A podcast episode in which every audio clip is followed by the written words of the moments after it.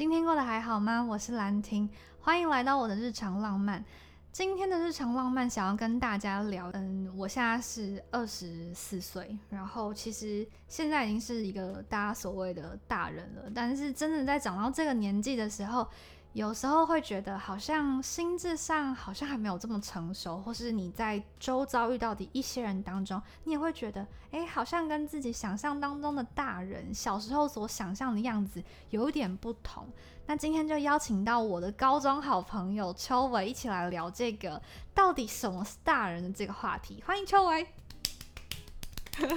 嗨，大家好，好，就是今天找了好朋友来聊这个话题。虽然我们私底下有在，有时候会做这样讨论，就是我们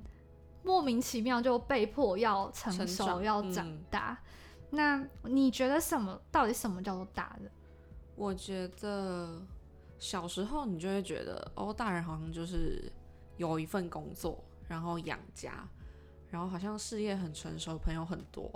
然后交际啊这样子，就我觉得小时候你不会觉得那是交际，你就会觉得哇，大人的朋友好多哦，啊，好想要成为那样子的人，这样子那种感觉，嗯。可是好像我自己觉得，我小时候感觉到大人好像就是，嗯，很稳重，每个人都。过得神采奕奕的，对，就好像哎，大家都知道自己要干嘛，对，好清楚哦，什么事情都好清楚，对，然后又很坚强，什么决定就是他们做完之后就哦就是这样，也不太会哭，对对对，就是。也不会害怕，他们好像真的不会哭，就是没有看过大人哭这样子。嗯嗯嗯。那你觉得像我们现在长到这个年纪，我们真的也是被迫长大了？那那你觉得长大之后，你你觉得大人到底是什么，或者你感受到大人到底是什么？就是长大之后反而会发现，就是以前那些你觉得哇很厉害的东西，其实很大一部分是包装，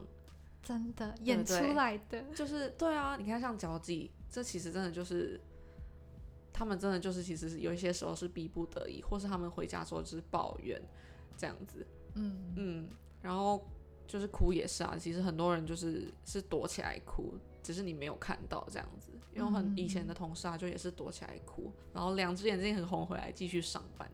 嗯，就没有我们还是小孩子的时候想象这么美好。对，我就觉得好像。我忽然想到，是之前看过一段话，是有些人我童年过得很好，他就是用他的童年去让他度过他的余生，就是很像是那个养分。但是如果有些人的童年可能过得相对没这么好，可能是因为家庭关系，他没有没有过那么好哈，他会花一生的时间去治愈他的童年。那意思就是说，他可能他就算躯体长成大人了，但他其实心智上他没有办法，他他过去的那些伤痛会一直跟着他。所以那个感觉就是，你常看到一些你以为的大人，或是你身边一些朋友，他岁数已经到达那个所谓大家社会认定的大人，但他其实很多想法上，他因为过去的很多包袱，让他其实一直没有真的成为一个大人。但我就觉得，其实长大之后知道这些是一件还不错的事情。嗯，就是你可以，就你可以用另外一个角度去理解你的亲友、你的父母。然后，或者是你就知道哦，原来其实不是只有我这样。对对，就是大家如果都是这个样子的话，你就不会觉得我好像特别不坚强这样子。嗯，我觉得坦然的去面对，说其实长大也不过这样。对对对，这其实也很重要。对，那你觉得像是对于大人的情感面，就是比如说友情啊，你会觉得长大之后比较难？维持吗？或是不过很多人都说，你长大之后朋友就会比较少，你生活圈会变比较窄。你你觉得嘞？嗯，我觉得以前不是常常听说什么，就是以前老师不是很常说，我跟你讲，出社会之后朋友就那几个。就是其实我觉得某方面是真的。对对，就是你长大之后，你就会发现，其实我只需要这些人跟我很合的这些，这些人对得到我的频率。然后我才有办法一直跟他很自在的相处，因为我平常比如说工作什么的就很累了，我下班如果还要去假装我跟这个人很好，这样就是你不会想要去做这样子的交友。嗯嗯嗯，我前几天遇到两个小妹妹，是大学生啊，就在聊天。她们就其中一个妹妹就说她的心愿吧，她就是很希望她在大三的时候，好像是大三还大四，他希望他可以多交朋友，他很希望他可以比较变成一个比较会 social 的人之类的。然后我就在跟他们讲说，我是出社会的姐姐，我的看法是。我说，其实你会发现，你不需要这么多朋友，甚至有些是你过去的朋友，你会很想要做断舍离。虽然你有很多的时间，是你得面对很多人，跟你得面对你的工作，甚至是你要面对你的家人的一些压力，你真的没有什么心力再去认识很多人了。嗯，他们他们没有办法理解，在年纪比较小的朋友，高中生、大学生，有些朋友是小朋友是没有办法理解的。但我觉得这样很正常，就是就是会想要多认识很多人，嗯嗯，而而且我觉得其实，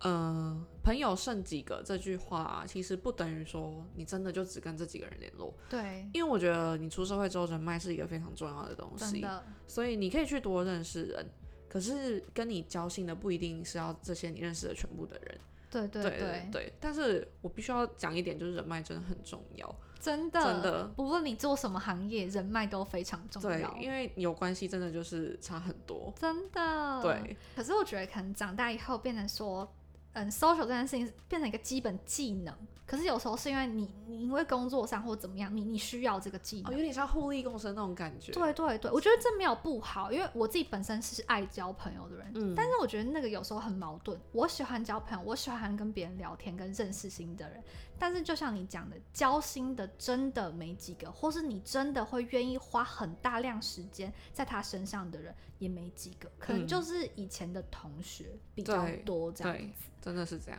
嗯，那你觉得爱情嘞？你对爱情的看法，以前可能国高中到现在是出了社会有怎么样的改变吗？像我觉得国高中就是会很想要下课的时候啊，或者是放学的时候就黏在一起。嗯嗯。但我现在就觉得，你出社会之后的感情应该要是两个人有自己的空间，对，然后可以彼此理解，说啊，我的我的另外一半需要这样子的空间，嗯，可然后这样子可以让他快乐，而且。我并并不会因为这样我们的感情就疏远，嗯嗯嗯，我觉得这点很重要，就是成熟的爱情。我觉得我们刚刚讲到友情跟爱情，一个共通点都是空间。其实我们更，我觉得就是人需要很多空间是跟自己相处，因为你要跟自己处得好，你才有办法跟外面的人处得好。我也觉得我自己对于爱情的看法是，我自己期许的另外一半就是我们可以在对方。遇到挫折的时候，给予对方鼓励，然后同时是我们可以互相就是嗯提点对方，跟共同成长，而不是很很虚度的那种关系。就觉得哦，小情小爱已经不适合，就是现在这个阶段那种感觉。嗯，就觉得你会开始考虑到很多现实面啊。对对对，所以就觉得啊，对方好像应该也要是个成熟的人。哎，我节目是日常浪漫，然后今天整个就是一个现实到不行。对不起，各位听众朋友，这就是日常的部分。嗯，像是刚刚都提提到是比较偏情感面，我觉得你成为一个大人之后很重要，有一点就是在职场上，你你怎么样去打拼你的事业，你怎么样去完成你的梦想。那我觉得我其中有一点感触比较深是，嗯。我我出了社会，接触到很多人之后，你就发现有些人真的他大人是长这样哎，就是有真的很多人是只长皱纹不长脑袋，我就觉得哦天哪，世界上竟然有这样子的人，真的，你会觉得哇塞，真的是怎么怎么没有办法活到这么大，或活到这么老？你有没有什么经验是，就是你可能在职场或是反正就是遇到一些大人是让你大开眼界的？大开眼界，我以前。但我们讲的是负面的大开眼界，大开眼也有正向的话，嗯，可能真的没有。就有些父，我我自己先讲，就是有些人是你，我们都以为大人很会处理事情或处理情绪，或者很会沟通嘛。但我就会遇到那种遇到了事情，他不愿意跟你沟通，诶，他选择冷处理，然后。选择装没事，或是一直把责任推卸出去，你会觉得对这种真的气死很多。对，你就会觉得哇塞，大人是这样哦、真的，因为我以前上班的地方就是，嗯、就是很多就是年纪跟我们差比较多的，嗯嗯，然后他们通常都在那个单位待很久这样子，老屁股，对对对，就是老屁股的感觉。然后我们这样刚进去，所以其实新鞋是会一直轮替的，对，所以承办人会一直更换。但是就有呃一些老屁股，后来就直接打给我的主管，然后就说可以不要一直换承办人吗？说这样子，我每次一件事情都要讲很多遍。嗯，但是我觉得就是很多东西本来就是，比如说那个人升职或是怎么样，你就是要他本来理所当然那个承办人一定会交接，一定会更换，然后他就打电话来给我的主管，然后我的主管就来要求我，就嗯希望我继续做那件事情。嗯，但我觉得这样非常不合理，因为我现在假设我负责的是另外一个计划，那我这样等于同时要做两个人的工作，对，对我就觉得这是一件非常不合理的事情。对但是就因为你待得够久，你资历够深，倚老卖老，，对，然后大家就会觉得啊，要尊重你，嗯，对，我我觉得尊重这件事情是不不应该只是因为年纪，就是对我觉得长辈是要尊重没有错，但是你要你值得我尊嗯，重，你真的要值得被我尊重。对，你要尊重年轻人呐、而不是你用一些方法是偷懒或是推卸责任，然后又说哦我年纪比较深，我怎么样？对，还有一些比如说什么哦，急件急件，嗯，然后根本一点都不急，可是他要急着下班，对，就是他会要你在礼拜五的时候帮他送东西啊什么的，嗯然后就说哦，现在下礼拜一我就要看到结果，我觉得很搞什么东西啊？真的很很气人。对啊，真的很气。因为有时候真的觉得可恶，就是可能大我个十几二十岁的人，然后怎么这样做事，然后你又就可能个性又没有那么强势嘛，或者你也觉得要有礼貌，你不可能真的去冒犯长辈，但你就觉得真的是。小时候我我其实会对于长大这件事情我很抗拒，我就觉得我很不想成我心中很不喜欢的那种大人，可能就是很假装啊，然后推卸责任什么之类的，然后就觉得哦，你出了社会，你看到真的是社会的样貌很多，然后真的有一群人是这样，那我觉得重点是要提醒自己，是我们不要变变成那样，而且你就觉得哦，怎么会年纪这么大还没有社会化的感觉？对对对，你知道我没有社会化的感觉，因为我读的是某私立大学，嗯，我被就是很多那种就是老人家讲说哦，也不过是叉叉大学这样，就直接当我的面哎、我太没想说貌了吧？没有社会化吗？请问，就是没礼貌，很不尊重就他们其实也没有要鄙视你的意思，但他们就觉得哦，难怪。就算他想开玩笑，哦，难怪你就是叉叉大学，所以才会这样。真的假的？对，真的有这个是很想把他杀死。当下就是你要我怎么反应，我就嗯，你说什么？你再说一次。我是没有遇到这种没礼貌的，这个很冒犯人呢、很多这种，真的很多。我我有比较听到比较多那种，就是可能职场上边的朋友是遇到薪水小偷前辈，哦 就是 always 在偷薪水，然后就是没做什么事情，always 当薪水小偷，就是很生气耶，真的，这种很生气，就是很很多人就是老屁股之后就很会装忙。就是都很对，就是在那边不知道在忙什么。对，就是我听到很多人都很愤怒的跟我抱怨，但我自己比较幸运，我没有遇到这样子的。而且我觉得他们有个共通点，就是很很会讲说，嗯、公司怎么样，嗯，然后可是他们又还是一直待在这里，对，然后不去做任何改变，改变感觉，嗯。嗯，然后有些人会我的经验谈，然后要强加在你的身上。嗯，真的真的，嗯，我们在一直讲那些长辈坏话，好像不太好。对不起哦，叔叔阿姨，超好笑。那我们刚刚聊到那些，我觉得我们今天的重点其实是摆在关于工作跟梦想，就是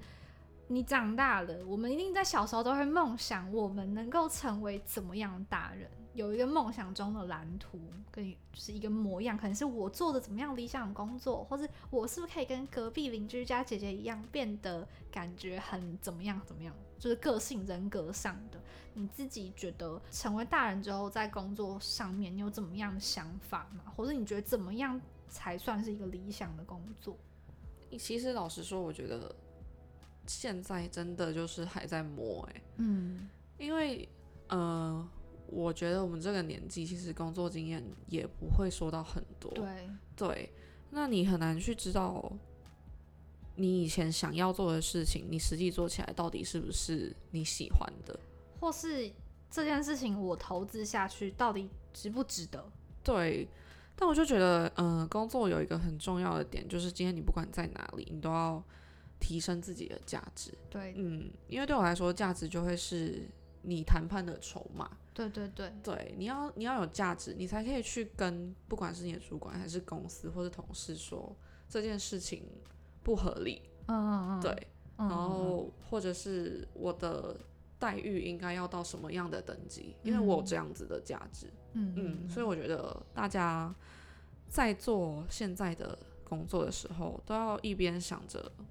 嗯，我现在做的这件事情是有价值的吗？嗯嗯嗯嗯，我觉得这个问题是时不时都要让自己去思考。对，而且我觉得像就你讲我们这种二十二还不到二十五岁的年纪，刚进入职场也不久嘛，然后每个人都在追寻自己想做的事情。然后我觉得我们这个世代就是大家还是比较想要做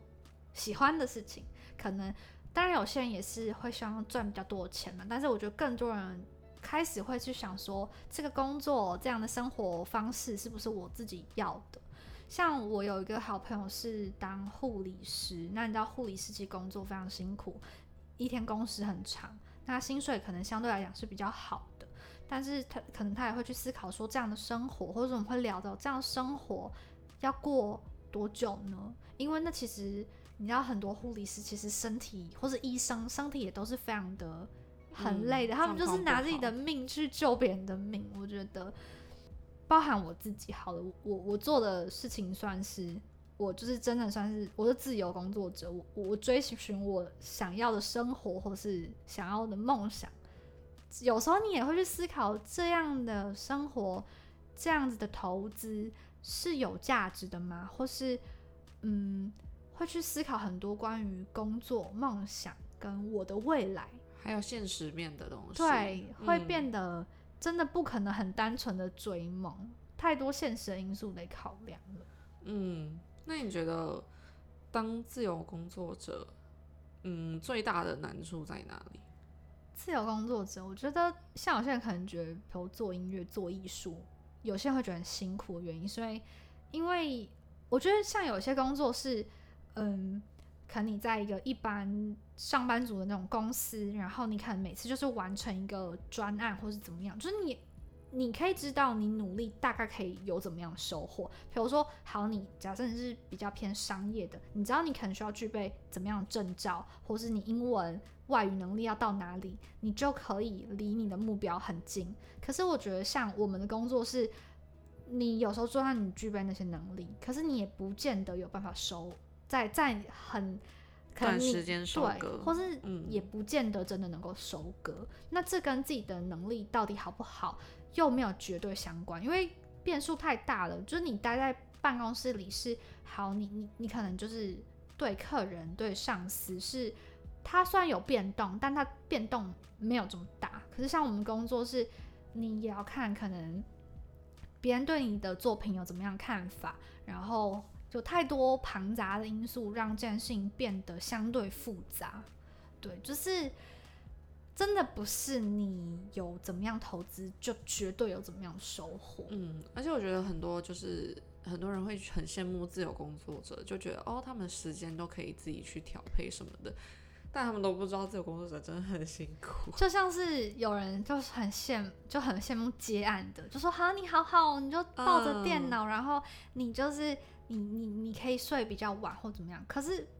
非常多自由接案的朋友都是你没有假日啊，你二十四小时你一很扣啊，节就是做完前，你就是要把它做完，好好的做完。对。然后我们在放假的时候，他们就是在做案子。各行各业都有他的辛苦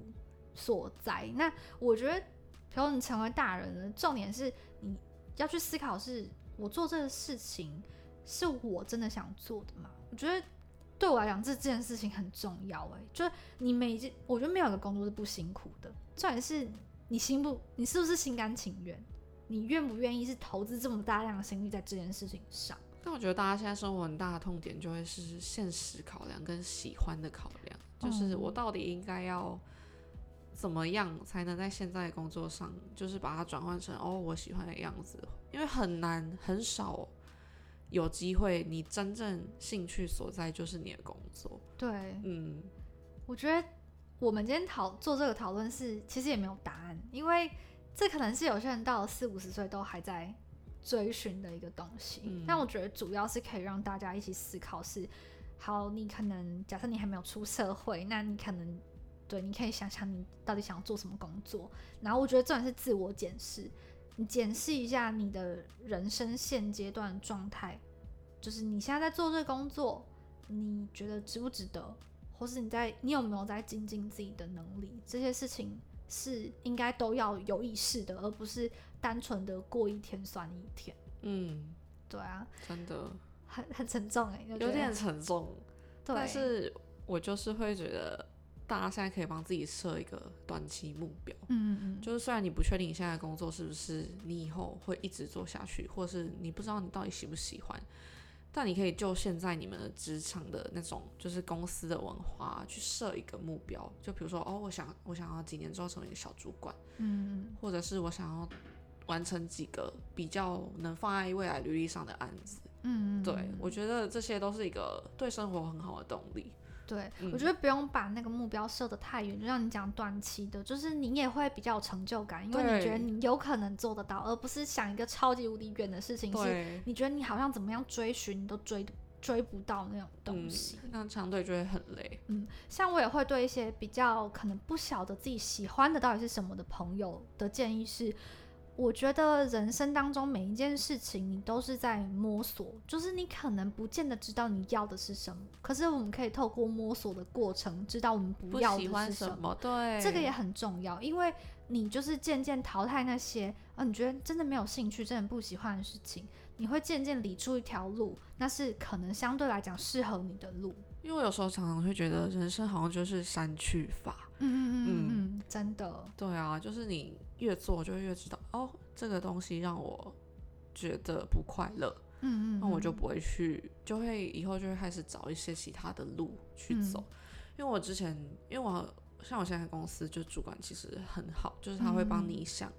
跟你一起讨论你未来想要的样子。嗯。嗯，然后他就跟我说，他觉得虽然我现在就是很不确定自己到底要往什么方向去，嗯但我可以定出给自己几条路，假设三条好了，嗯，然后都去执行。嗯嗯你一边执行的过程，你就会突然发现，我好像本来以为我走这边比较顺，嗯但实际上做起来其实二三其实才是我比较容易上手的地方。对，所以我就觉得，哦，主管跟我聊聊，就是之后就是目标就比较明确。我觉得好像就是时间呢会给你答案。比如说你这样讲，你在做的过程当中，其实就是靠时间的堆叠，你会自己渐渐的知道有一个方向，一个蓝图。很重要的是自己也要很努力，真的，真的，真的绝对努力，绝你就觉对是必须得大家就会想说，哦，时间会给你答案，可是很多人就是吃着这点之后，自己空的。对自己就没有再增进自己的嗯能力。嗯我觉得不管是职场上或者是职场外的一些知识，嗯其实都可以自己去好好研究。嗯，那你觉得我们刚刚聊了很多，就是成为大人之后的一些感受，或是一些看事情的方法。那你觉得你自己心目当中怎么样是理想的大人生活？哇，这个有点难哎。我自己觉得，我的话，我会觉得理想的大人生活模式跟状态，整个人状态是自在。你可以知道你自己对我有不够好的地方，然后但是你可以去接受，而不是因为你觉得我长到这个年纪，我得长成怎么样子。我觉得真正让我觉得很迷人的，有些长辈的状态是很有弹性的。然后他在他自己的领域有一片天，不见得要做得多厉害，可是你会觉得这个人生活有余韵去做别的事情，那是我理想当中的那种所谓理想的大人生活的形式。嗯，我自己会觉得有一点很重要的是，你学会怎么面对自己生活的痛点。嗯因为其实我到现在也还在，就是有时候可能就是会不想面对这样子。那另外一点，我觉得我自己很欣赏的，呃的，比如说职场前辈等等的，就是他们有一点是，他们虽然很厉害，可是他们很谦虚。对，对，就是他们不会很 show off 这样。嗯，对，他们的谦虚就让你觉得他更厉害。嗯，嗯，就坦诚的自我揭露自己是大家的一辈子的课题。嗯嗯嗯嗯，真的。好，今天节目到尾声，想问一下秋文，那你生活当中的浪漫宝藏是什么样的东西呢？哦，我想到一个浪漫宝藏，就是我从大学嘛的时候，就是因为我很喜欢自己去翻一些网络上的那种，呃，比如说文章啊，或者是国外的一些有趣的东西。嗯那我那时候就有看到一个，应该是算粉砖，它叫做 Post Secret。嗯嗯那它是一个美国人创立的，嗯然后它有一个实体的地址。那世界各地的人会把他们自己心中没有跟身边人讲的秘密寄到那个地址去，不用署名，嗯，不署名，真的很有趣。然后他现在就是有，他之前是有个 app，然后那时候我就载那个 app，然后它是哦每星期天都会更新十则，就是大家寄过去的明信片，然后上面嗯就是会写，就是各种语言其实都有。嗯嗯，然后很多人就会讲自己在家庭上、生活上、工作上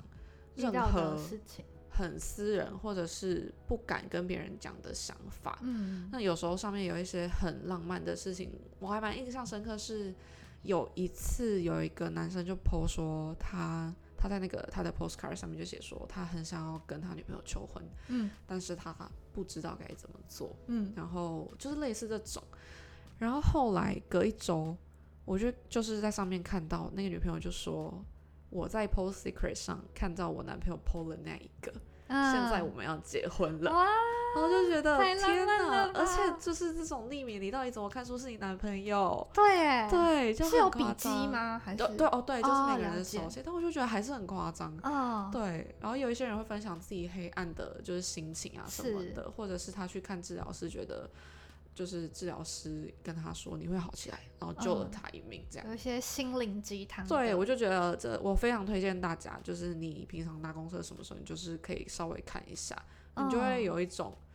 哦，世界上的角落都会发生很暖心的故事，或者是有些人的心理想法其实跟我很像，这样子。嗯嗯嗯，然后就是有种不孤单的感觉。对，然后有一些很幽默的 po 文这样子。有兴趣的朋友可以去，就是 A A P P 嘛，可以去，查一他现在。有那个 Instagram 账号，嗯嗯嗯，嗯，Post Secret 就是 P O S T S E C R E T，对，有兴趣的朋友可以去看。嗯，那今天很开心可以跟秋伟聊这个大人的话题，那我们就下次再见喽，拜拜。拜拜。